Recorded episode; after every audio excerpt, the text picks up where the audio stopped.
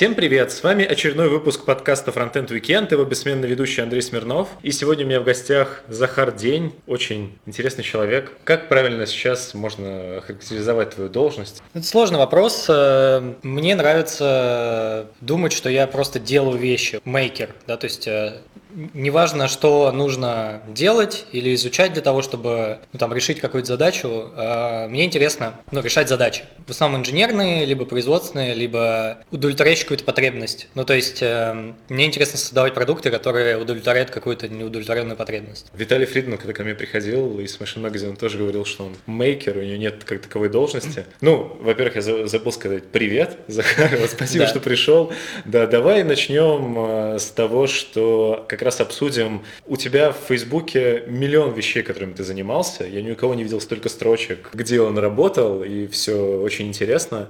Давай вот прям вот с самого начала пробежимся. Я пролистал и откопался, что мог найти там вплоть до букмейта и Moscow Coding School, но до этого ты еще работал э, сначала дизайнером на флаконе, насколько я понял. Как ну, ты, в принципе, такое, туда да. попал? Можно начать чуть раньше. Изначально мы занимались граффити а, и э, занимались э, там и граффити оформлением, и как бы альтернативным маркетингом, ну, то есть рекламой, да, которая в какой-то момент потом уже заполнила город, а потом исчезла. В тот момент э, у нас еще было творческое объединение с моим э, другом, хорошим э, Стоином, э, который сейчас делает мороженое Стоин Айскрим, ну, это такие головы, там, Дарт Вейдер, э, Мерлин Монро, Че Гевара, Маяковский. Ну, и, в общем, мы подумали, что нам нужно выходить как бы из какого-то арт-подполья и заниматься работой и дизайном, наверное, наверное, во многом. Вот, и он пошел на флакон, как он туда устроился, это отдельная история, ну, то есть э, пришел, там, поговорил и так далее.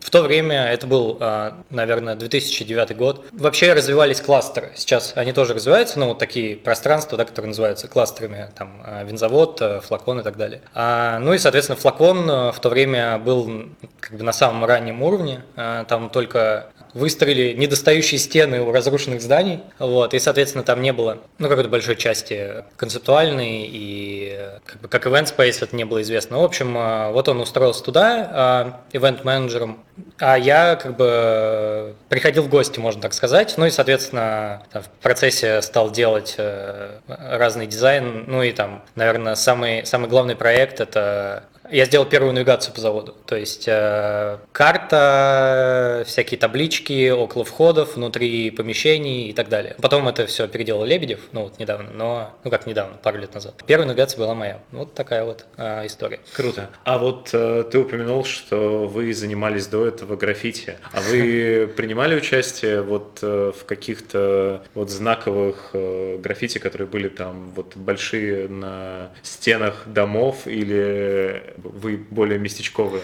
А, на стенах домов нет, потому что это было позже, но это было совсем недавно, если так. Да? Не, недавно их года, закрасили. Да, ну года четыре да. назад, так или иначе. Ага. То есть э, я же говорю про время, это, ну там, допустим... Девятый год. Девятый год, это мы на флакон приехали, а как бы это еще раньше, то есть это там 2004-2008. Э, Что тогда закрашивали? Да всегда все закрашивают. У нас есть шутка, что как бы граффити закрашивают по контуру иной раз, и как бы если закрашивают по контуру, это намного выигрышнее, потому что как бы твое граффити видно, просто оно как бы закрашено по контуру. Но закрашивали все всегда. Эм, суть в другом, что из знаковых мероприятий мы участвовали в открытии винзавода. Вообще площадка винзавод, э, она открылась с акцией, которая называлась «Граффити винзавод». А, там в течение нескольких недель э, на винзаводе тусовались и там отчасти жили художники, э, граффити-художники, ну, все, все современные крутые ребята и еще, еще все остальные. А, рисовали холсты, потом эти холсты продавались в рамках вот этой вот э, открытия, выставки и так далее. Там также еще ребята делали оформление пространств первое, первые граффити вообще появились на винзаводе, то есть э, в целом это же был просто завод изначально. Ну и вот пошло-поехало, такая предыстория. Окей, okay. и потом э, каким образом ты внезапно решил, что тебе интересно заниматься разработкой и ушел software developer ом в Dream Industries? С кодом я начал экспериментировать ранее раньше даже, чем флакон появился в моей жизни. Опять же, там, в году четвертом, 2004, у нас было творческое объединение. И плюс мы из того поколения, которое застало, как появился интернет. Это как бы большая э, история, мне кажется. Ну, мы сейчас используем термин digital natives, да, digital native, которые как бы не видели то, того, как за, появился интернет, и э, во многом, ну, мне кажется, что они не понимают его значимость, потому что мы очень сильно ощутили его значимость. Все, что в моей жизни произошло, скорее всего, произошло благодаря интернету. У нас было творческое объединение, и мы хотели как бы говорить о том, что мы делаем через интернет. Ну и кроме того, что нужно было в графическом редакторе что-то делать, нужно было еще что-то кодить. Ну, я изучал там сначала Flash, потому что он в то время мог дать все вот это богатство интерактива, которое не, которого не было в HTML, CSS, JS. Ну и мне всегда не хватало как бы каких-то возможностей, и э, вот я пытался всегда найти то, что мне даст возможности, ну и потом уже пошло-поехало там по технологическому стеку, который я использую, там. Я находил решения, они мне начинали нравиться, и я стал начинал фанатеть от них, и вот к чему ты пришел, там, то, то, что мне сейчас нравится, то, что я использую. Угу. И как происходил вот этот вот переход между там Dream Industries, Bookmate и так далее? Насколько я понял, потом тебя Вадим уже достал, и ты был одним из, ну вот, на, в первой волне лекторов Moscow Coding School, э, но вот до этого, как ты уже себя зарекомендовал именно как фронтенд-разработчик, почему ты ушел именно в сторону фронтенда и так далее? Ну, в твоем вопросе переплетаются несколько линий. Во-первых, с Вадимом Вадимом э, Срезовым мы э, знакомы, и мы работали еще во времена граффити. То есть у него было агентство Грилли Маркетинг, он про него говорил в интервью, угу. и э, я управлял э, проектами в, в этой компании. Ну, в смысле... Это еще одна строчка, которой просто нет в Фейсбуке. А, да, ее нет в Фейсбуке, да. кстати. Э, возможно, возможно, ее стоит туда добавить. Э, собственно, ну, э, у меня была должность Bombers Head, то есть э, я стоял над всеми, ну, бомберами. Бомберы – те, кто наносит, а, собственно, трафареты или граффити. И плюс, а, ну, я занимался техническим дизайном, если так можно сказать, то есть я раскладывал нанесение на слои, мы готовили трафареты и так далее. Соответственно, с Вадимом мы как бы знакомы и партнерились еще вот в середине 2000-х.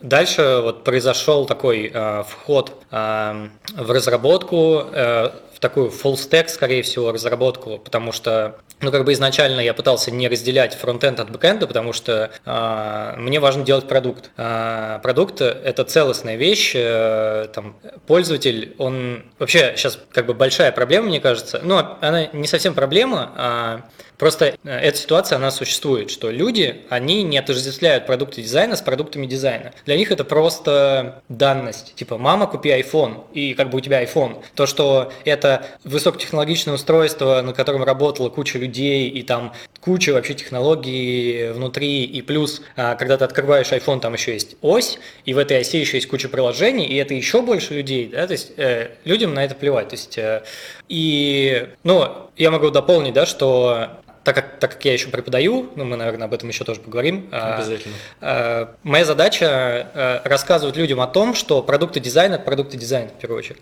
Э, и эти продукты дизайна меняют нашу жизнь. Ну, я немножко отошел от темы.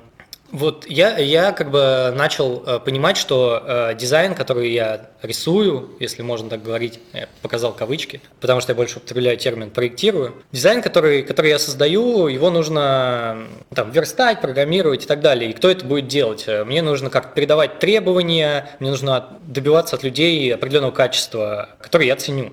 Ну и, соответственно, э, у меня не было контактов с крутыми разработчиками, хотя они, скорее всего, были, ну и у меня не было денег, наверное, платить им, поэтому э, я начал все это изучать сам, э, искал технологии, ну и в итоге в какой-то момент, ну, там было несколько этапов. Во-первых, пока я искал технологии, я познакомился с Максом Савченко, это один из там, первых разработчиков Look at Me, и, по-моему, в Bookmate он какое-то участие принимал, по крайней мере, на GitHub есть какой-то там супер первый комит его.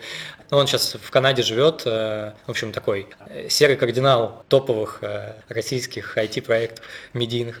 Вот, в общем, он для Флакона делал первый сайт, и мы с ним встретились я в то время изучал Symfony, PHP фреймворк. Ну и что-то слышал про Ruby on Rails, такой, да-да-да, блин, круто, наверное, интересно. А, ну и меня смущало, что паттерны проектирования все те же самые, а мне нужно, типа, долго, ну, много времени тратить на то, чтобы изучить то же самое в другом, на другом языке, чуть-чуть с другой архитектурой. А, я говорю, типа, давай, ну, покажи, покажи мне, пожалуйста, а, как все то же самое делается, что я знаю в Symfony, в Rails. А, мы встретились на обед, он мне показал, я вышел просто с пустой головой, потому что я, у меня все вылетело сразу, и я был в восторге от всего. Вот. Ну и с того времени я как бы люблю Rails и Ruby. Ну, дальше я пошел в Dream Industries, было это приблизительно так. Я просто понял, что э, нужно... Я фрилансил все время, да, тоже, э, тот же флакон был, это был скорее фриланс, просто там была и тусовка, и как бы такая периодическая работа. А, ну и, соответственно, когда, когда у тебя такой график, а, проблемы с баблом, и это, ну, это тормозит развитие, как бы отсутствие ресурсов тормозит развитие. Ну, я решил устроиться на работу. Я сходил в клуб, мы поболтали там с ребятами, очень мило, но поняли, что нам не по пути, как бы, потому что что у меня там свои амбиции, а у них э, как бы такой протоптанный свой путь, э, своя цель, они очень четко понимали, что им надо, и им как бы нужен был человек, который как бы вот их задачи решал. Так как я, ну, типа, мейкер, креатор, не знаю, как это назвать, да, то, ну, как бы мне хочется придумывать, мне хочется реализовывать и так далее. И эм, Игорь Гладкобородов э, рассказал обо мне э, другому Игорю Давыдову, э, который в Dream Industries работал. Он работал в то время в теориях и практиках. Вот, и он меня пригласил поболтать. Я пришел в Dream Industries, ну и мы там познакомились с с разными командами, SEO. Ну, в общем, в итоге я попал в Dream Industries. Собственно, Bookmate был э, купленным проектом Dream Industries, поэтому впоследствии, э, ну там, опять же, если, если ты знаешь э, какие-то истории про Dream Industries, которые происходили там в 2012 году, в 2011-2012, то как бы там, ну там своеобразные истории, характерные ну, знаю, для, да. для русского бизнеса происходили. Да, расскажи, из... слушатели точно будут не в курсе. Да, ну э, в России есть э, мне кажется, не только в России, по крайней но я знаю опыт из России, который видел как бы своими глазами. Э, есть практика, а, как бы это правильнее сказать, э, ну то есть можно, можно определенными юридическими средствами сделать так, что ты как бы вкладываешь в компанию большие деньги, ну или небольшие, а, и потом забираешь себе компанию. То есть вроде как там как бы кто-то есть, ну, а, скажу по-другому. Отжать по-умному. Отж... Ну, как бы отжать это, это тоже, да, то есть эту историю можно рассматривать с разных сторон. В том смысле, что с одной стороны, человек создает компанию, ну, Стив Джобс, э, его выгнали из Apple, правильно? Э, но он как бы создал Apple, но э, это, это большая компания, и директор компании, он не может как бы, э, ну, если эти полномочия не прописаны в, в договоре, да, он не может вообще все, что угодно, что он хочет делать, да, то есть если там общим ну, голосованием на совете директоров его хотят убрать, его убирают. Поэтому как бы там была такая возможность, причем такая возможность была там не по решению совета директоров, а там через другие лазейки специальные, но смысл в том, что как бы такая возможность специально специально в компании была оставлена, и как бы а, SEO убрали, а, собственно, в компанию я шел из-за того, что я познакомился с этим SEO, и как бы, ну, это человек, ну, я таких людей как почти не встречал, вот у меня есть там три человека в жизни а, с такой э, силой абстрактный, неважно. Ну и, соответственно, дальше э, я развивался, изучал Rails по большей части, там что-то JS немного, э, потому что фронтенда в Rails не было, ну никогда и нет, э, собственно. А, тогда был популярен Backbone, он мне казался адским вообще, вот. Но ну, в итоге появился React, и вот React on Rails – любовь моя. Здорово, хорошо. И как раз перейдем к тому моменту, когда ты оказался в Moscow Coding School. Ты там вел курс, внимание, я сколько ресурсов прошерстил, везде одно и то же написано. Курс бестселлер основ HTML и CSS. Вот э, я больше специально поискал, больше не про один курс в Moscow Coding School не было сказано, что он курс бестселлер. Э, почему он таким э, был признан, как ты думаешь? И сколько времени ты его вел? Э, считаешь ли ты, что это было действительно очень круто и крутой опыт? Ну, во-первых, э, бестселлер – это не какой-то ну, додуманный, надуманный титул, это факт. То есть этот курс самый продаваемый курс за историю школы. Ну, мы продали, наверное, ну, я провел, наверное, курсов 15, ну, или около того. То есть 13, 15, вот, около того. Сколько это людей в сумме примерно? Ну, я думаю, что человек э, около 500. Угу. Около. Но там просто по-разному э, разная текучка была, то есть там от, от там, наверное, 13 до 20 с чем-то человек за курс, ну и, соответственно. Плюс еще мы провели корпоративный курс для Касперского, ну то есть э, разные всякие там активности были. Поэтому, ну, он по факту бестселлер, и поэтому, когда он э, стал таким, мы начали говорить о том, что это курс бестселлер. То и... есть никто, никто так и не смог его переплюнуть до сих пор? Да, люди делают курсы, они потом уходят. Ну, например, э, вот опять же, Girl Power, там же меняются преподавательницы. Ну да, там они отводят там 2-3 курса и... Да, то есть как бы сам курс вроде тот же, но так как курс авторский, то это все равно не тот же курс. То есть у него концепция одна, но, ну, у него как бы ниша одна, но курс разный, поэтому так или иначе там девчонки отвели, ну сколько, по три курса. Вот. Оглядываясь или назад, там парни тоже. А, насколько вот твой первый самый курс, первый поток отличался от твоего последнего? Ну, насколько я понимаю, интересно, как бы более широкая оценка. То есть, естественно, мне было тяжело вести первые курсы, потому что я интроверт, и вообще как бы общаться с людьми это тяжело. Вот, но я к этому как бы шел определенное время, чтобы, чтобы научить себя там, быть более открытым, что ли. Я не знаю, как это сказать, но основной смысл в том, что как бы психикой мне не предрасположено очень много общаться, но вот я тренирую эту, эту часть. А если говорить по поводу моего ощущения, ну, конечно, когда я сформулировал программу, когда я несколько раз переработал, и как бы каждый раз я ее перерабатывал, потому что ну, нет предела совершенства, как известно. Ну и впоследствии просто я пришел к э, очень высокой эффективности. То есть я нашел формулу, как делать так, чтобы за курс все все понимали. Я сейчас ее использую и развиваю дальше. То есть это очень важная, мне кажется, э, важная часть моего пути. А что касается людей, то ну, мне кажется, что все было более-менее одинаково, что ли. Всегда Группа чуть отличается, это очень разные люди. Это вот люди вообще с нулем знаний чаще всего. Э, одна часть этих людей – это люди, которые в школе что-то там в HTML, CSS зашли, посмотрели, ну, зашли. В Паскаль зашли, да? Да-да-да. Э, зашли в компьютер, зашли в интернет.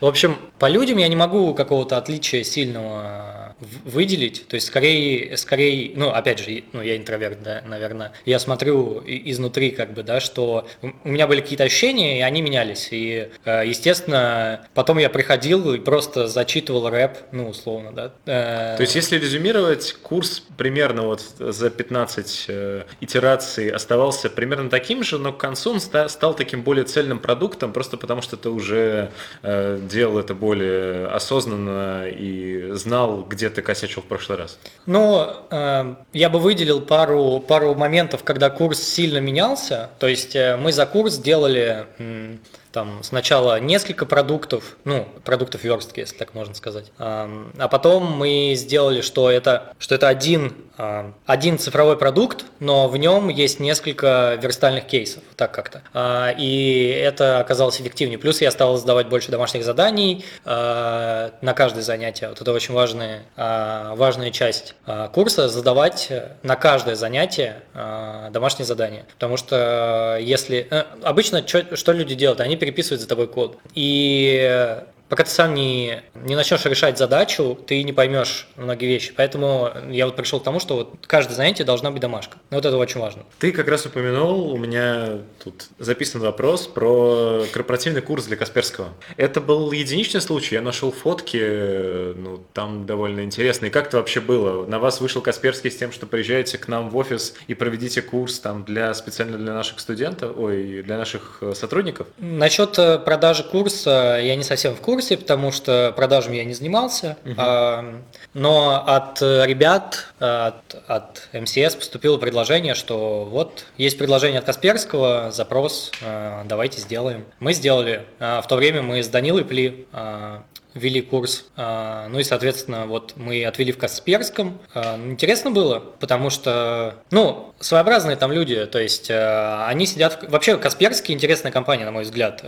Возможно, возможно, тебе стоит оттуда кого-то дернуть, потому что, по моим ощущениям, у них как-то очень по-семейному, что ли, все внутри. То есть есть ощущение, у меня было такое ощущение, что у них какая-то, типа, вот как семья. Например, у меня нет такого ощущения, не было такого ощущения в Яндексе, хотя есть понятие, ну, индексоид, и, наверное, нужно для Рамблера придумать такое понятие, э, ну, чтобы ты себя как-то называл, например. Я, э, обойдусь. Ну, так, или иначе, я к тому, что есть эм, такой феномен в некоторых компаниях, да, когда, ну, вот, есть индексоид, э, ну, люди употребляют такое слово, мы это знаем.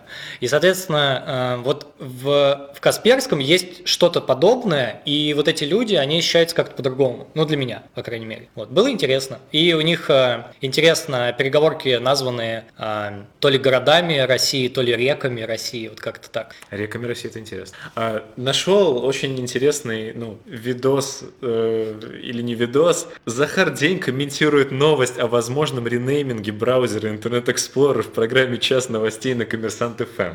Каким образом, э, в принципе, вот такие люди, как ты, попадают вот туда? Как вообще происходит момент приглашения на Коммерсант FM с подобными? Ну, опять же, есть бренд, и бренд, э, ну, я про Moscow Coding School, я mm-hmm. сейчас не про бренд Захар День. А, есть бренд Moscow Coding School, и есть э, там любое новостное агентство, любое медиа. А, если медиа хочет что-то сказать, оно ищет а, эксперта. Ну, это супер просто. Ты ищешь, кого интервьюировать, они ищут также. Вот они пришли в Moscow Coding School, говорят, дайте комментарий. Moscow Coding School говорит, дай комментарий. Я дал, все. Хорошо. Сам процесс немножко странный. Это происходил по телефону. То есть вот э, я никогда не давал комментарий для радио, и меня очень удивило, что это просто вот ты по телефону созваниваешься и по телефону отвечаешь и все. Вот, ну, э... у них там, да, таблетка с конфколом, тебя записывают сразу, а потом... Да, вот это меня удивило, потому что, ну, как-то я никогда не задумывался о том, как что-то делается, а вот так это делается. Ну и, соответственно, качество. Там у кого у телефона микрофон опасный, там, ну там вот если послушать это, это интервью, там есть э, человек какой-то, у кого прям слышно, что он через телефон говорит, очень такой эхо своеобразный. Ты вообще вот, ты отвел 15 курсов в Moscow Connect School. А, ты, ну, примерно там, без конкретных цифр, соизмерял, а, ну, сколько денег ты там заработал по сравнению с тем, например, э, что ты бы работал условно в букмейте на полную ставку? Э, да приблизительно столько же. Вообще я стараюсь свой час времени оценивать всегда одинаково. Ну, единственная стоимость часа из года в год повышается, а так, э, какой бы работой я ни занимался, я пытаюсь оценивать ну, не то, что пытаюсь, я оцениваю свое время всегда одинаково. И неважно, я занимаюсь дизайном, консалтингом, программингом, э, планированием, чем угодно. То есть это же мое время, это определенный ресурс, вот он ограничен. Сколько сейчас стоит твое время? Сколько тебе должен по окончанию интервью? Ну, э, во-первых, э, мне приятно здесь быть, и есть э, такие вещи, которые, за которые вообще, мне кажется, не принято брать деньги, если мы говорим про open source, и если мы говорим про э, развитие комьюнити.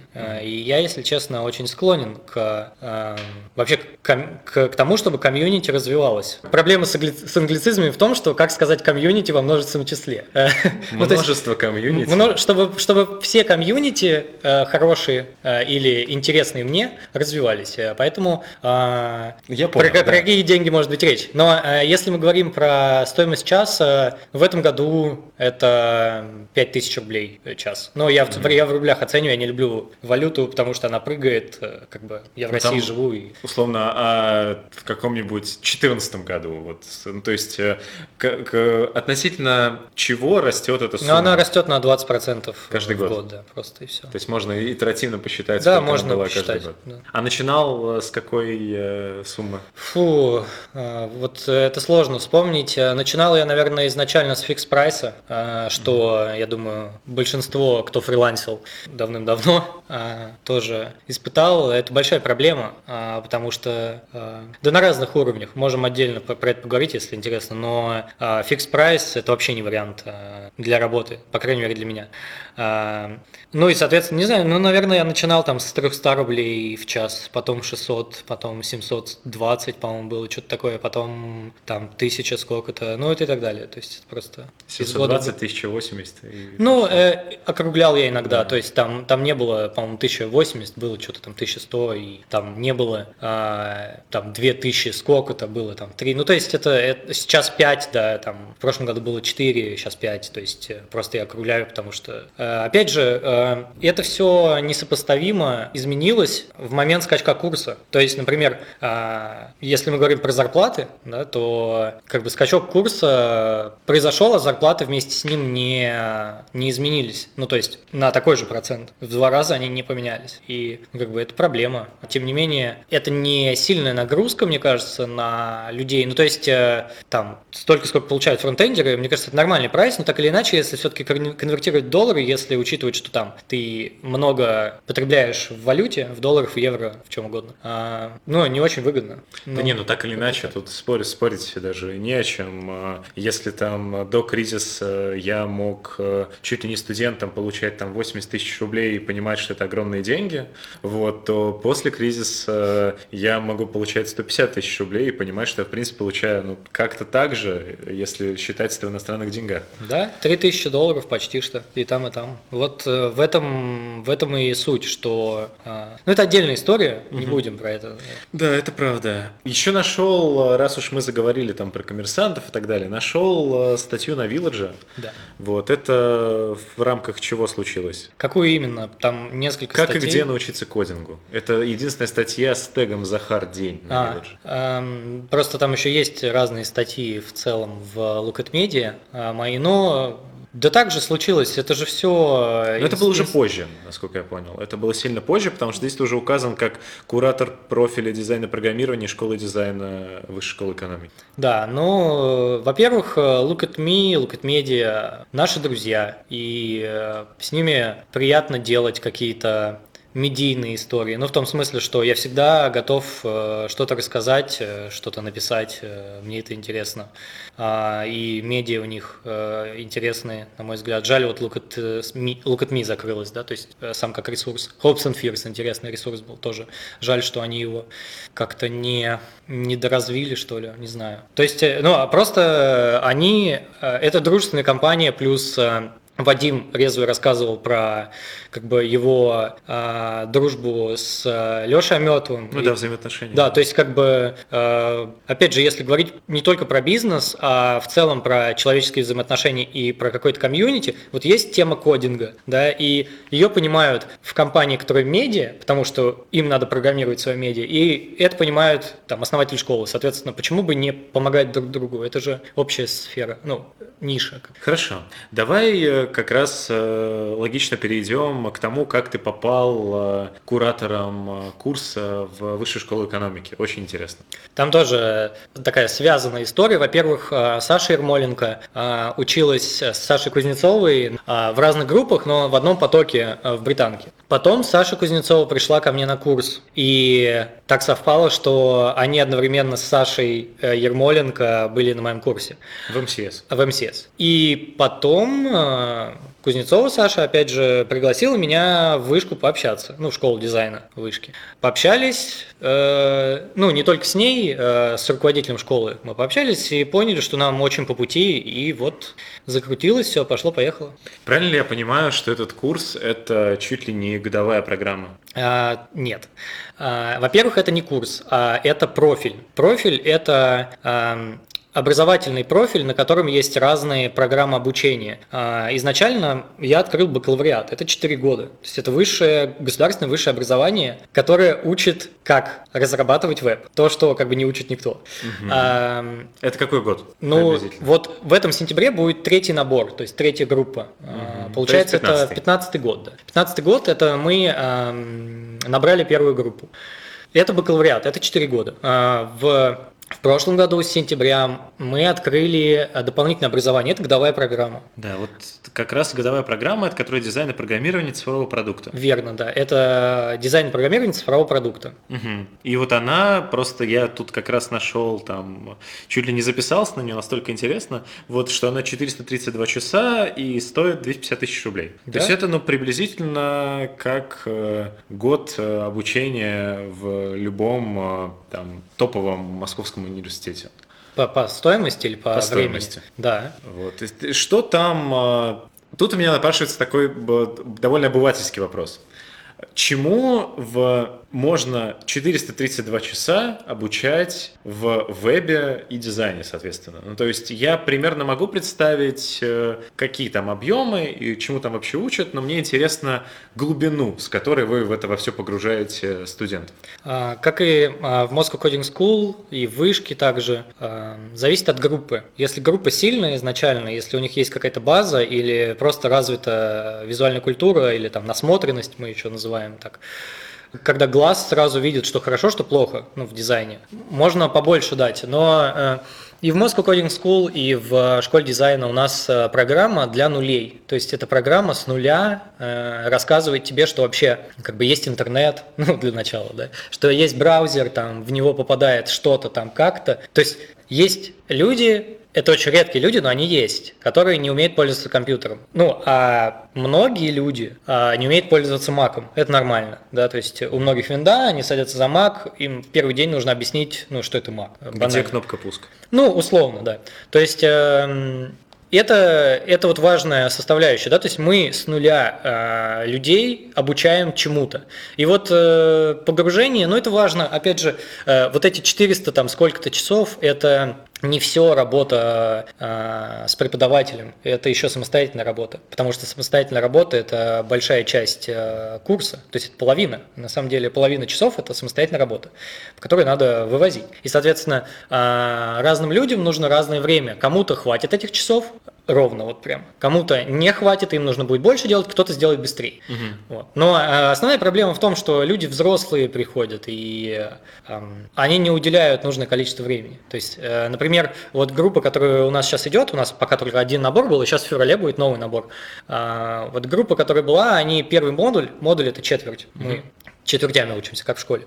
Они первый модуль э, говорили так, ага, ага, вот нам нужно больше инфы, ну, ага, в смысле, вот мы рассказываем что-то, они такие, да-да, да-да, потом такие, а давайте больше инфы, а нам нужно больше инфы, а нам нужно больше инфы, а потом э, в какой-то момент я их спрашиваю, а вы что ничего не делаете? Типа, вот я вам кучу инфы дал, вы это должны были отсмотреть, вы должны были что-то попробовать, как бы ничего нет. И э, это, мне кажется, наш косяк э, в том смысле, что э, вот эта история с каждодневным домашним заданием, важный компонент, которого у нас изначально не было, мы сейчас его ввели уже, который сразу должен настроить темп. То есть э, человеку нужно объяснить, что он должен вкалывать весь год. Если его это не устраивает, то может уйти и забрать оставшиеся деньги. Там, ну, это все легко организуется. То есть, э, если ты уходишь, там, модуль один отслушал, ты как бы забираешь оставшиеся части. Все. Поэтому э, Образование это вообще тяжело. Ну, то есть учиться тяжело. Особенно когда ты взрослеешь, это еще э, тяжелее становится. Я даже по себе понимаю, как бы, что у меня новые технологии а, тяжело изучать, но это вопрос уже самомотивации. А, ну и, соответственно, э, просто чтобы завершить про глубину познаний, а, так как э, я смотрю на создание цифровых продуктов широко, я понимаю, что есть разные этапы от, созда... от R&D, R&D, когда ты, ну, research, research and development, да, когда ты должен придумать, что вообще за продукт будет. У тебя нет технического задания, то есть ты сам себе делаешь техническое задание. Это важная часть э, ну, там, творческой деятельности, наверное. Дальше есть ведение проекта, это тоже важная часть, э, которую многие вообще не знают. Например, если люди работают фрилансерами, если они не умеют организовывать свое время, вести в каком-то трекере свои задачи, как, ну, то есть не в почте, да, это большая проблема. И э, это тоже часть культуры, которую я пытаюсь передавать. А дальше мы уже идем в конкретику. Есть дизайн, он есть графический дизайн, есть цифровой дизайн, и там и там есть своя специфика. И есть э, верстка, там программирование, фронт, бэк, э, эффекты, SVG, ну, оптимизация графики, это тоже вот куча-куча-куча микронюансов. Вот приблизительное поле, в котором мы работаем. Ну, а по какому направлению глубже можно пойти, там мы уже смотрим по группе. У вас же там целая команда, правильно я понимаю? Сейчас да. Я начинал один, но вот сейчас у нас уже, по-моему, даже 6 человек, вот сейчас присоединился еще человек, пару человек. То есть программу курса изначально ты составлял один? Да. Э, программу э, бакалавриата я составлял один. Э, ну и ДПО тоже, только там мне помогают преподаватели. Они направления себе взяли и ведут эти направления. Я веду отдельно. То есть у нас там немножко бьется по, по преподавателям именно дополнительное образование. Ну, сейчас и бакалавриат тоже. Ну, нам надо расширяться, поэтому мы работаем над этим. Какой процент, ну, если это не секрет, возможно, это секрет, получает от, от Э, всех денег э, сама вышка, и сколько получаешь, условно говоря, там ты со своей командой?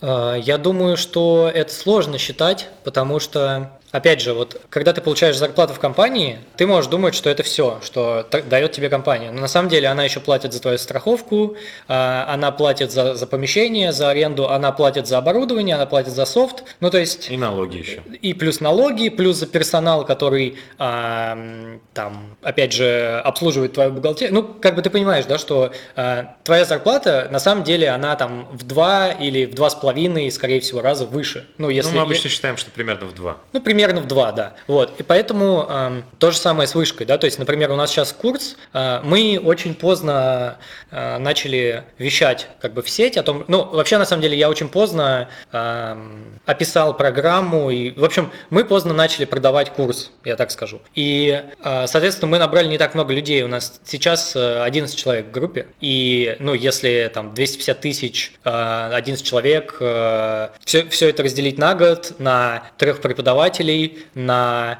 кучу нюансов, на какой-то процент вышки, то, ну, там все, мне кажется, нормально делится, более-менее, более-менее честно. Ну, я к этому так отношусь, да, я знаю свою стоимость часа, и мне важно, чтобы... Но ты в нее уложился? А, я в нее не уложился, но а, тут нужно понимать, что, а, во-первых, с вышкой у нас договоренности а, трех ну, двух-трехлетней давности. Соответственно, я работаю по какому-то еще френдли прайсу. Вот это тоже важно, потому что это сейчас мой самый главный проект, э, в котором я очень сильно заинтересован, и э, он на очень многих уровнях э, мне интересен. То есть вышка мой самый главный проект, и, ну, школа дизайна, да, и опять же, деньги это не самая важная вообще составляющая жизни. Согласен. Если ты работаешь на работе, которая приносит тебе кучу денег, но ты становишься психологически менее устойчив, то в конечном итоге ты выиграешь и нахрен пошлешь все.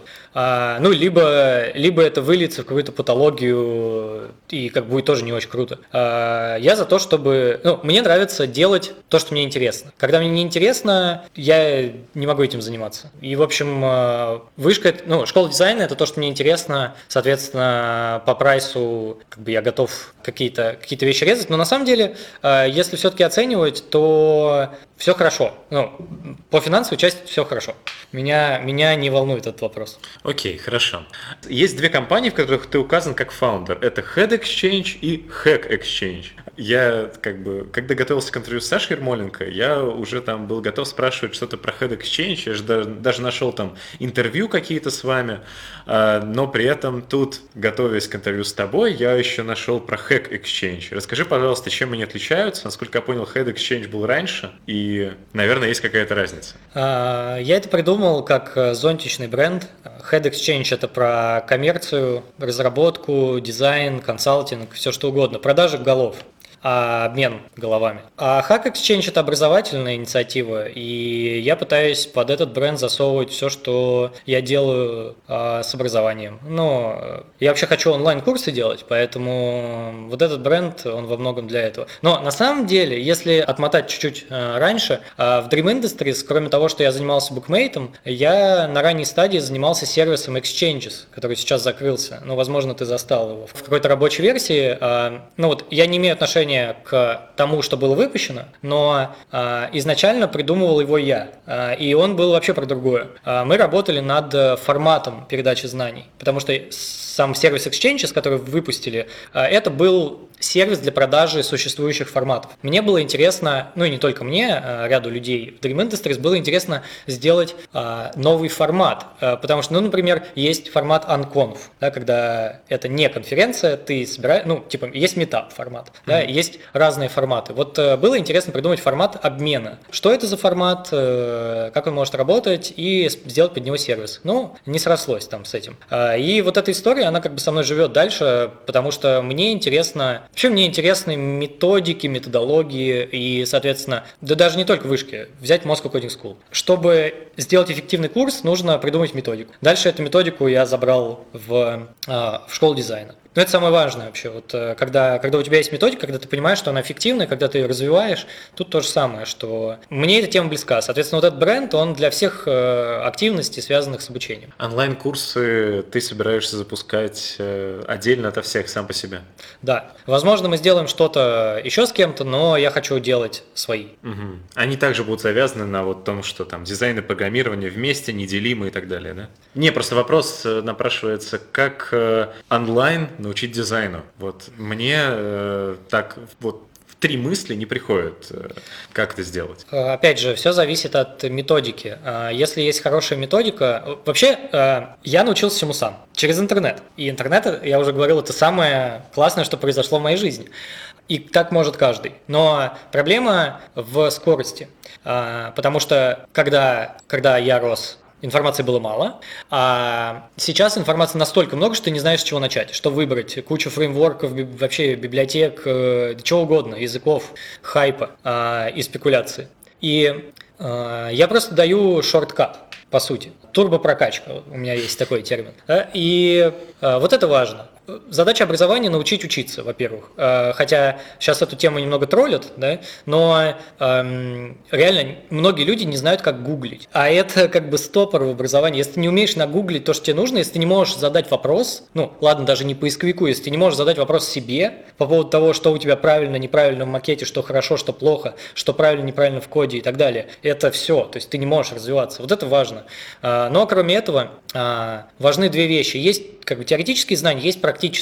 Теоретические знания через интернет передавать легко. Ну, ты просто рассказываешь так, сяк. Практические знания появляются от проектной работы. И, соответственно, я хочу, во-первых, у меня курс так уже построен, офлайновый, и я хочу онлайн сделать так же. А, нужно, чтобы студенты делали проект по всем его стадиям, как бы, по которым проходит проект, чтобы они видели, что происходит. А, насчет неделимости между дизайном и кодом, а, на самом деле еще стоит добавить а, ведение проектов, ну, project management или как угодно. Мое мнение, что образование должно быть кластерное и устроено по принципу микроформатов. То есть мы можем представить, допустим, допустим, такие соты, где каждая сота – это такой кластер знаний. А какие-то из них про код, какие-то про дизайн, какие-то ну, про основы дизайна, какие-то вообще технические, типа оптимизации графики, какие-то как сделать фавиконку. Ну, то есть от больших тем до маленьких и по, э, опять же, разным темам, да, ну, и плюс ведение проектов, еще что-то, еще что-то, неважно, а, что это может быть. Основной смысл в том, что как бы ты можешь набрать разный набор этих кластеров, и у тебя будет э, определенная как бы карта знаний. И не обязательно обязательно тебе знать все про код, не обязательно тебе знать все про дизайн или проведение проектов. Ты набираешь себе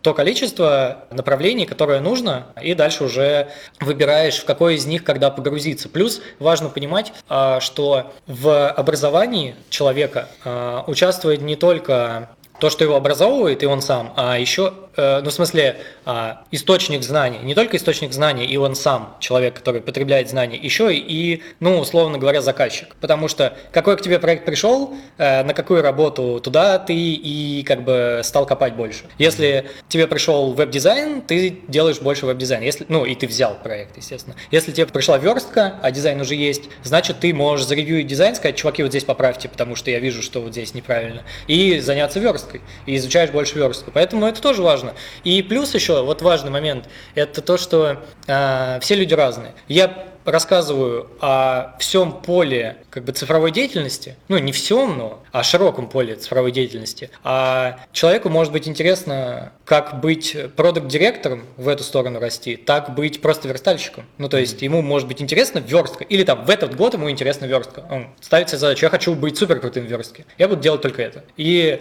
э, не в моих интересах это ограничивать, мне кажется, что люди должны сами выбирать. Окей. Okay. Э, я так понимаю, вот под э, Hack Exchange ты и дизайн подтаскивал. Я просто нашел, ну, в смысле, школу дизайна в вышке. Потому что я нашел просто потрясающий э, сайт рандоматизм Hack Exchange, который меня просто поразил до глубины души, очень круто сделано. Вот это Александр Московский, это один из твоих студентов, правильно я понимаю? Верно. А, то, что он опубликовал на Hack Exchange, ну, то есть там ссылка randomatism.hack.exchange. Просто у меня есть домен Hack Exchange, и я всю образовательную историю засовываю под этот домен. Uh-huh.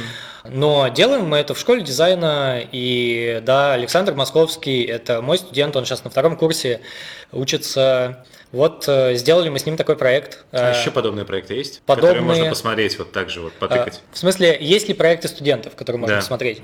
Сейчас нет, но мы над ними работаем. У нас э, очень много разработок, но пока нет релизов. Вообще много проектов интересно готовятся. Вот сейчас второкурсники готовят просто бомбы, реально. Окей, хорошо. Давай к таким более коротким вопросам. Во-первых, э, у тебя же, я видел твой календарь, у тебя рабочий день, он ну, не нормированный, это не 8 часов. Вот как э, строится твой э, там обычный день, будний? Да, ты имеешь в виду, ты видел мой календарь, который я постил в Facebook. Да. А, но я хочу отметить, что в этом календаре на самом деле не только мое расписание, это календарь, где и мое, и моих преподавателей расписание. Там то, что серым, это не мое. То есть то, что он там плотный, э, очень плотный, это не все мои часы, то есть, э, но мои все синенькие. Но опять же, я не работаю с ну, с одним проектом. Я работаю по нескольким проектам сразу. Вот э, статистика прошлого года, что у меня параллельно 6 проектов. Вот, э, некоторые из них это вышки, э, проекты вышки, э, например, там 3. И 3 это коммерческие проекты, ну, где я занимаюсь там чем-то, дизайном, программированием, консалтингом, чем угодно. Вот, поэтому у меня день не нормированный, но время у меня все занято обычно. И продаю я время слотами. То есть я обычно мыслю так, но это опять же, может быть, будет интересно и полезно э, людям, которые пытаются организовывать свое время. Я делю неделю 40-часовую на 4 слота по 10 часов. И дальше я могу продавать клиентам слоты. Э, я знаю, сколько стоит слот, я знаю, сколько мне в неделю придет денег, и я знаю, сколько у меня свободного времени, если слоты не проданы, и я знаю, что у меня все время продано, если как бы нет свободных слотов. Соответственно, для меня оказалась очень удобная схема. Ну, как-то она сформулировалась сама, и я ее использую вот уже, наверное, третий год. Э, плюс э, Почему именно 10? То есть, ну, вне по твоему размеру должно быть 8 часов, если мы делим на 5. Ну, нет, 40-часовая рабочая неделя, да. это 8-часовой рабочий день. Да. А почему а, 10, а не 8? Потому что, наверное, мне... Ну, я не знаю, так, так оказалось, скорее всего, удобно считать или еще что-то. Да? Э, во-первых, 10 часов – это хорошее время, чтобы продвинуть один проект э, на один шаг вперед. Угу. Во-вторых, э, 4 проекта удобнее вести, чем 5. А, хотя вот, опять же, я говорю, статистика прошлого года, что я вел 6, и, соответственно, что там происходило с часами, сложно сказать. И причем некоторые проекты съедали больше, чем 10 часов. Тоже такое я такое практикую, когда я продаю кому-то там два слота в неделю всегда. Э, ну, то есть, если кто-то хочет, ну, делать быстрее, а, опять же, вот выделение такого времени, оно тормозит сроки. Поэтому клиентам приходится либо мириться с этим, либо выкупать большее количество времени. Но не всегда это выгодно, потому что очень многие проекты, они на такой стадии, то есть приходит клиент, он вроде как бы знает про свой проект, ты начинаешь пару вопросов задавать, и понятно, что вообще как бы ничего не понятно, и пока ты это все выяснишь с ним, пока ты придешь к какому-то пониманию, пока ты несколько итераций там с дизайном пройдешь, вы придете к какому-то э, уже виду всего этого, потом вы начнете прорабатывать детали, потом, ну, в общем, это длинная история, и вот медленное продвижение, оно, э, есть такое понятие инкубационный период, и это полезно, то есть, когда ты можешь подумать, вот, и оказалась модель просто рабочая, то есть, не по 8, а, а вот по 10 а часов. А сколько в среднем слотов занято в неделю, ну, вот, если там прошлый год посмотреть? Так я вот говорю, что в прошлом году у меня было, были заняты все слоты, плюс э, я вел даже больше проектов. Ну, то есть, например, вышка занимала чуть больше одного слота, то есть там полтора слота. Еще один проект занимал там иногда один, иногда два слота. И вот как-то остальные проекты я миксовал. Ну, на самом деле, э, вот эти шесть проектов, э, которые я вел, э, я не всем уделял по 10 часов, потому, ну, кому-то, так как я кому-то уделял больше, э, ну, иногда там я просто меньше спал, а э, на некоторых проектах со мной работали люди, и просто я как бы менеджил эти проекты, где-то что сам, где-то что-то сам руками делал, но во многом это еще и ведение именно проектов. То есть не я сам один все пробую, все дизайню. Но если ты э, действительно забил себе 40 часов в неделю, и ты оцениваешь свой рабочий час в 5000 рублей... Ну, подожди, 5000 рублей это в этом году я еще по этой цене не продавал ничего. Ладно, хорошо, ну, допустим, 4000 рублей. Ну да. Да, то это получается, что э, там э, в неделю 150 тысяч, то есть в месяц э, около 600 тысяч рублей. Ну, можно делать в месяц, да, допустим, около 600 тысяч. Ладно. Если, а... если очень захотеть. Но, опять же, это зависит от ситуации. А, ну, вообще, да. Окей, хорошо. А, еще пара вопросов э, стандартных. У тебя на аватарке в Фейсбуке вместо ну, там, твоего лица типа логотип, вот тильда там на фоне цвета там, угу. морской волны или как это называется. Да. Э, как ты придумал и что это такое? А, это идет все из э, нашего творческого объединения, оно называется «Образа нет». И я для него очень долго придумывал логотип, и в какой-то момент э, я пришел к вот этому знаку тильда, он мне показался очень, э, очень близким. Э, ну, для меня это половинка от бесконечности, ну, от знака бесконечности. Вот там, если дорисовать, то это будет бесконечность, а пока это тильда, потому что ничто не бесконечно. Как-то так. Э, но просто это прижилось э, глубоко, бли, близко, близкий мне символ, наверное. Окей. Либо я, скорее, э, опять же, да, мы же вещи субъективно воспринимаем, и я я придумал себе, что это вот мой символ, вот и все. День – это настоящая фамилия? Нет, это псевдоним. А настоящая фамилия, она где-то вообще есть? А, настоящая фамилия Харитонов, но какая, какая разница? Окей, а Захар именно настоящий? Да. Да, окей, хорошо. А почему день? А, это из граффити истории идет. У нас э, была граффити-команда Нёк, и у нас все имена заканчивались на, на Йок. И я был Денек. Вот. Но как бы Денек вырос, стал День. Поэтому Захар День. Это а, мало кто знает, вот такая вот веселая история. Очень клево. А когда День еще вырастет, кем он станет? А, но сейчас э, День пытается вырасти в День без Захара. То, что вот я делаю одежду, угу. это как бы попытки начать бренд э, Day или Days, но ну, Days в смысле как э, чье-то. Я понял. То есть э, какая-то вот граффити, такая местечковая вещь в итоге выросла в реально бренд.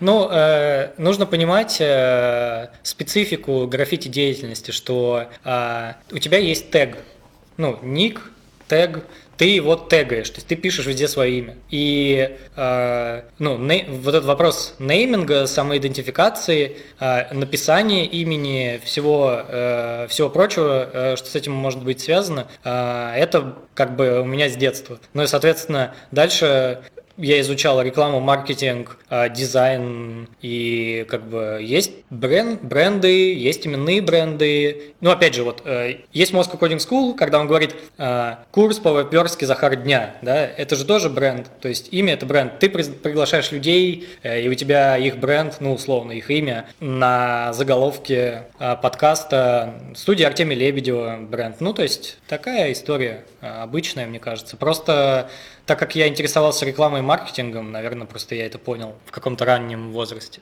Э, стандартный вопрос. Э, думал ли ты, кем бы ты мог стать, если бы вот не пошел по этому пути? То есть сложно тебе задать вопрос, кем бы ты хотел стать, если бы не стал разработчиком, но ты больше, чем просто разработчик, ты такой всеобъемлющий. Я не думал и как-то не хочется думать, если честно, потому что я достаточно математично, что ли, подхожу к, к реальности. Есть true, есть false. Все, что true, оно уже true. И что там могло быть, это могло быть, а могло не быть. И поэтому это как в детстве была история про, что бы ты делал, если бы нашел сумку с миллионом долларов.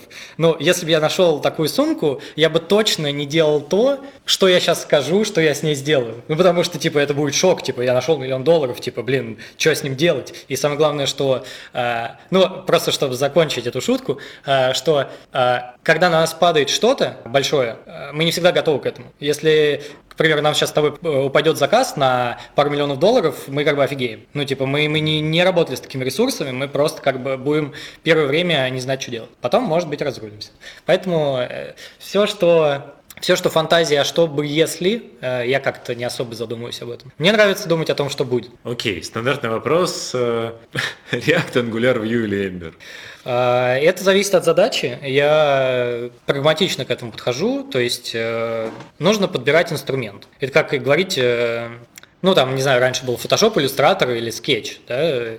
Есть задачи, есть инструменты, но э, по своему ощущению, э, лично мое, э, моя привязанность, она очень сильна к React э, по ряду причин, потому что, во-первых, э, за React большой, большая корпорация, э, соответственно, технология не сдохнет. Во-вторых, когда я нашел React, ну, это был 2014 год, э, от Андрея Сломатина я узнал, э, не то, что узнал, я видел в инете какой-то надвигающий надвигающийся хайп, а, но у меня была проблема, я как бы искал инструмент, э, фронтенд инструмент а, под рельсы, и э, я уже говорил, да, что я посмотрел Backbone, и я такой, блин, что за бред вообще модели описывать отдельно, мне очень не понравилось. Я видел, как ребята работают на Angular, и мне тоже очень не понравилось. Когда я увидел, даже не то, что увидел, когда я понял э, идею React, я просто офигел. То есть это такой культурный шок, когда ты э, видишь э, какую-то такую штуку, которая настолько проста, э, что она сама по себе крута, вот как идея. Все остальное, там, библиотека, ну, классно. Так, то же самое, там, не знаю, э, как Flux, да, ну, был, был этот диспетчер, да, там, uh-huh. у Фейсбука, э, но хайпанул Redux, да. но концепция, паттерн Flux, соответственно, как бы вот крутость сама в концепции, э, в идее, в, как, как говорят, under, underlying structure, да, вот это, вот это самое крутое, я это очень ценю, когда я нахожу такие концепции, я очень вдохновляюсь и вот иногда становлюсь э, адептом, э, early, early адаптером. Круто. Ты вспомнил Андрея Соломатина, вы, насколько я знаю, рисовали идентику для Frontend Union. Да, верно. А, как Мы вообще... с Сашей Ермоленко да. сделали, да, идентику для Frontend Union. Ну, как вообще а, вы с Андреем, а, как познакомились, э, ну, что вас связывает, э, есть ли какой-то... Все очень просто. Moscow Coding School организовал, помогал, э, и, я не знаю, помогает сейчас или нет, помогал DI Телеграфу организовывать тег метап и был один из тег метапов где мы с Андреем познакомились. И что-то там слово за слово. Во-первых, он пригласил на Moscow.js выступить, во-вторых, мы обсудили фронтенд, и, в общем-то, все. То есть э, дальше они сделали конференцию, написали нам, типа, вот, ребят, мы конференцию делаем, не поможете ли нам, вот что у нас есть. Мы увидели, что у них есть, и поняли, что мы очень хотим сделать что-то интересное, вот, собственно, история. Жаль, что сейчас как-то подутихла история, ну, то есть, э, по-моему, ничего сейчас не происходит. Но ну, я Под последний этим брендом. Раз, последний последний раз был на Frontend Union в Вильнюсе. Э, там, в прошлом году. Полтора года назад. Полтора года назад, да, в, в шестнадцатом году. По-моему, в шестнадцатом, Ну да. вот, вот э, это немножко расстраивает. А бренд интересный получился, на мой взгляд. Ну и вообще, концепция Union, она, мне кажется, важна. Вообще, э, объединение, важная часть. Вот это к вопросу, да, о выборе библиотек. А, мне кажется, намного интереснее разбираться в технологической части. Вот э, чем еще интересен был React? Первый доклад Пита Ханта, ну в смысле не первый доклад, а первый доклад про React Пит Ханта назывался Rethinking Best Practices. И вот это вообще самое главное, мне кажется, что, что сейчас происходит. С тем же, там, не знаю, растом или еще чем-то, да, что как бы новое появляется, а, интернет взрослеет. Вот он как бы сейчас в тинейджерском таком своем возрасте, а, когда он должен повзрослеть, и все то, что как бы вот в этом тинейджерском возрасте накопилось, можно переобдумать, переосмыслить, сделать что-то новое. И вот эти вещи меня вдохновляют. Поэтому как бы React, Flux, вот эти вот э, идеи, это просто что-то, это находка. Круто, хорошо. Какая справедливая зарплата для фронтенд разработчика? Ну, мне кажется, вот то, что у тебя стандартная 150, э, ну, обсуждается, да, мне кажется, это нормальная зарплата.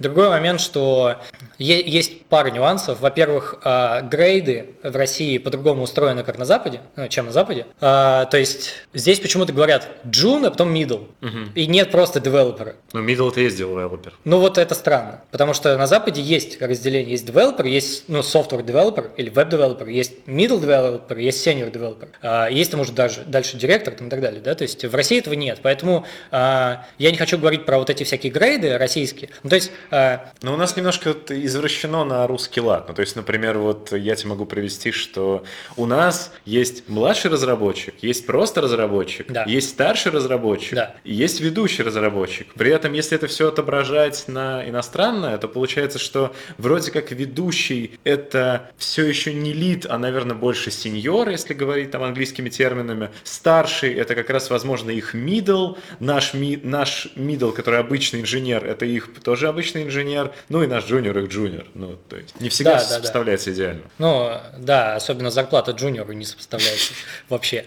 Э, ну, кто знает, тот в курсе. Но эм, важно вот, э, важна вот какая часть, на мой взгляд, это эм, зона ответственности, которую на себя берет человек.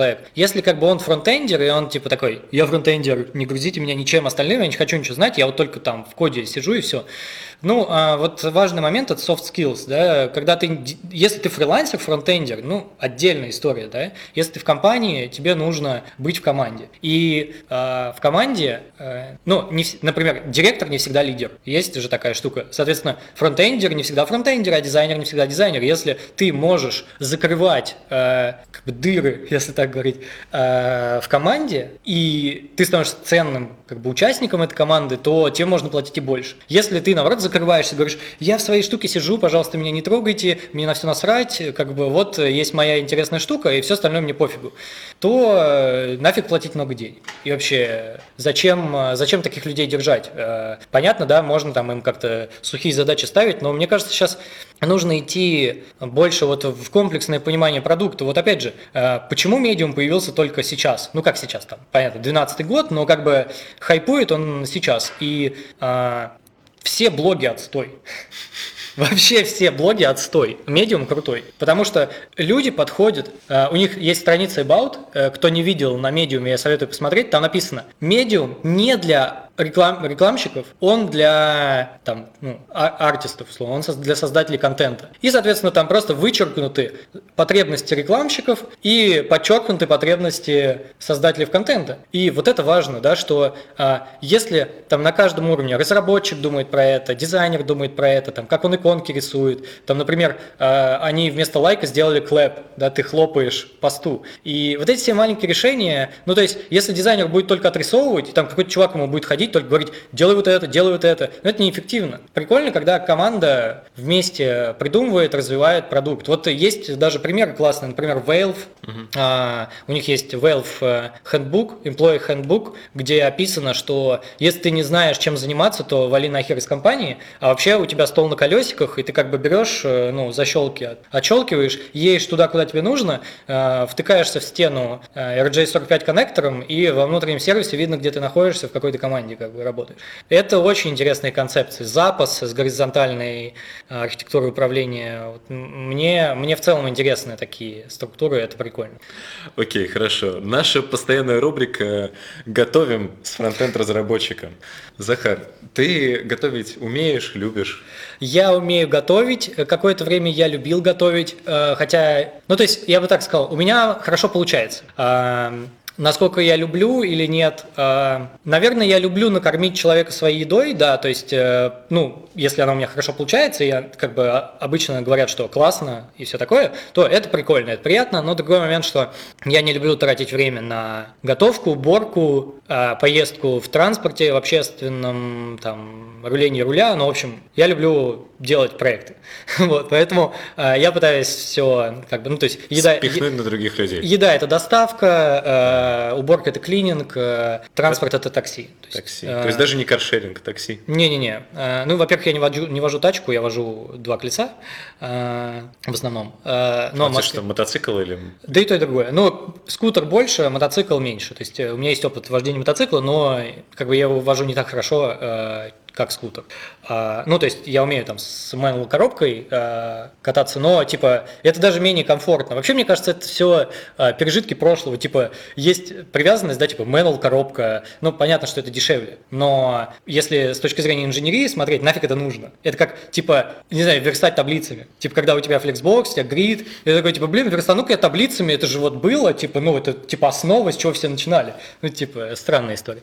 Вот, поэтому я вожу два колеса, и, и тачку я водить не умею. Ну, я учился чуть-чуть э, с другом, но м, в целом процесс сидения за рулем мне не нравится. То есть я же не могу работать, и я не могу записывать мысли. Ну, как бы я много чего не могу, и я трачу вот это время в поездке, а если мой час стоит дороже, чем я плачу такси, то я же зарабатываю, либо сплю, что тоже как бы на меня работает, я же отдыхаю. Поэтому мне кажется, что это невыгодно просто. И в Москве иметь тачку, это, ну, ты сам знаешь по ценам, что, сколько стоит. Поэтому... Ну да, но мне, мне всегда очень интересно пообщаться вот э, с человеком, который вот мыслит абсолютно вот такими вот категориями, потому что, ну, я как-то еще не знаю, до этого не дошел, но вот это очень интересно, когда ты, считай, вот когда отходишь от полного, считай, вот full тайм рабочего дня, и когда ты понимаешь, что ты работаешь не за зарплату, а ты работаешь вот сам, и вот у тебя все это просто раздвигаются границы. Работаешь, сколько наработаешь. Да, работаешь, сколько наработаешь, считаешь уже относительно того, сколько стоит час, а не сколько да. стоит это Есть старая тема, еще с Хабра, возможно, она идет, возможно, даже еще раньше. Э, был такой пост а мышление, э, если твой час стоит 100 баксов. Если ты все будешь оценивать с такой перспективой, то, ну, там есть всякие примеры, например, там, ты вышел из супермаркета, там, забыл, забыл то, что ты купил, забыл там, и дошел до дома, там, тебе, допустим, там, идти, не знаю, 15 минут. Вот тебе вернуться 15 минут, ну, ты все это считаешь, и если это, там, в деньгах больше, чем, чем ты потратил, то, может, и нет смысла. Ну, то есть, это уже такая чистая коммерс, бизнесовая тема, я не могу сказать, что я очень сильно прям э, вот так мыслю, но какие-то бытовые вещи, так или иначе, я так оцениваю. То есть, например, ну, почему я люблю Гонконг? Потому что там все дешевле. Ну, то есть, типа там iPhone дешевле на 20 тысяч, там классный микрофон дешевле на 15, классный там еще что-то тоже на 15. Ну, то есть, все, все в разы, ну, не в разы, ну, в смысле, все на порядок дешевле. И а, а ты летишь через Гонконг, например. И даже билет на самолет на 100 баксов дешевле. То есть э, это, это важная часть. А, Но мы говорили про еду. Ты, да, если ты да. умеешь готовить, то что ты вот э, интересное там за последние несколько лет, месяцев готовил? Вот э, у меня есть э, мой стандартный любимый набор блюд, э, и у меня есть интересная статистика, которая выяснилась э, недавно.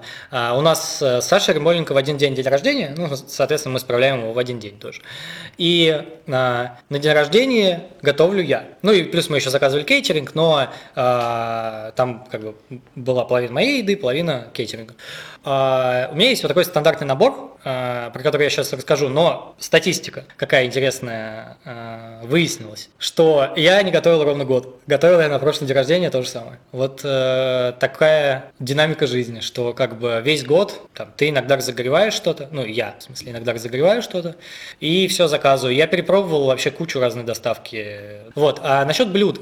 А, вот сет из трех блюд, а, которые как бы можно совместить а, в одно. А, это дал а, из мунгдала, а, это черный рис и это а, можно сказать, что это гаспачо, но это такой панковский гаспачо. Вот это самое интересное. Ну, что да. такое панковский гаспачо? Панковский это быстрый, в том смысле. Ну, типа, с, с минимальными затратами. Ну, когда, допустим, Егор Летов писался вместо примочки Distortion на кассетный плеер, у которого открывалась и закрывалась крышка. Ну, чтобы включить-выключить Distortion, напаянный плеер.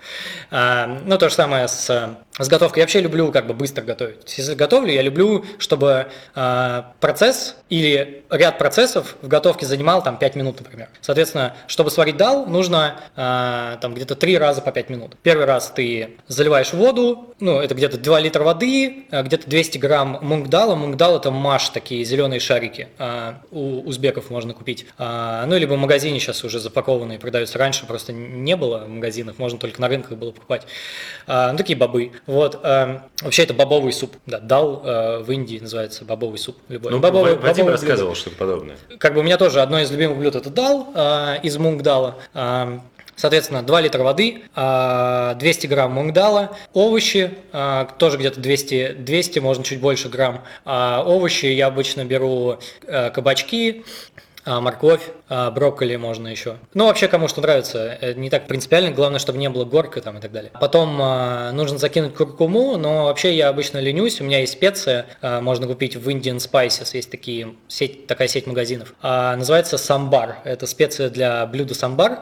В ней есть и куркума, и перец, и как бы она уже острая, и такая как бы комплексная. Соответственно, я сыплю сразу ее, нужно палочку корицы разломать пополам, закинуть, ну, такую, типа там 7-сантиметровую, и э, поставить, поставить все это варить на мину, минут 40. Вот. После этого э, нужно, э, ну, то есть вода, бобы, э, все это варить, потом нужно закинуть овощи э, через 40 минут. Э, можно их нарезать, если, если вы не будете блендерить это все, я обычно блендерю, э, если не будете блендерить, то красиво нарезать, если будете блендерить, то нарезать как-то, э, как, как, как быстрее, опять же, по-панковски.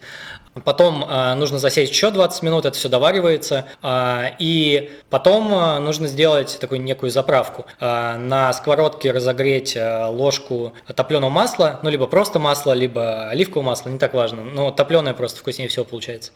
Э, как, как только масло закипит на сковородке, нужно закинуть э, кумин или зира, это еще называется, такие семечки. Э, потом закинуть э, тертый имбирь, э, где-то 3, 3 чайные ложки тертого имбиря и чили, либо чили перец, либо опять же специю, вот самбар я просто насыпаю, э, либо там еще со Шри-Ланки у меня есть там, лук обжаренный с чили, например, я что-то такое иногда подмешиваю. Нужно все это очень быстро обжарить, буквально там одну-две минуты, чтобы это не превратилось в чернь, а чтобы ну, это выглядело аппетитно. И открыв крышку кастрюли, очень быстро туда влить так, чтобы на тебя не брызнуло масло. Ну, то есть это такой процесс, как, как бомбочка взрывается. И э, нужно дать настояться 5 минут, без огня можно, можно на огне. А, после этого я обычно блендером все это блендерю и, в общем-то, дал готов. А, когда э, вы ставите в воду, ну, в смысле не воду, а дал вариться в воде, нужно также поставить рис, потому что и то, и то блюдо готовится час. Рис нужно покупать, есть короткозерный черный рис, это не тот рис, э, который, который я люблю. Я люблю длиннозерный. Э, это зерно где-то сантиметр длиной. Это очень важно для вкуса вообще. Он абсолютно другой, он очень сильно отличается, и его очень сложно найти. Сейчас, например, я знаю, что он есть в утконосе. Э, ну, можно домой заказать. А вот так в супермаркетах его нет. Вот тогда, когда доллар скакнул, он пропал отовсюду. Ну, потому что там цена типа 600 рублей за 350 грамм. Это прям мега дорого. Нужно поставить варить рис в самом начале на час. Рис варится час.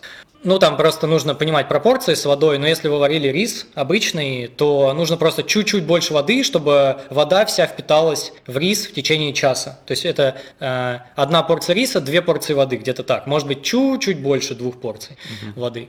А, можно никакие специи, ничего не сыпать, можно чуть соли насыпать, но вообще он сам по себе вкусный.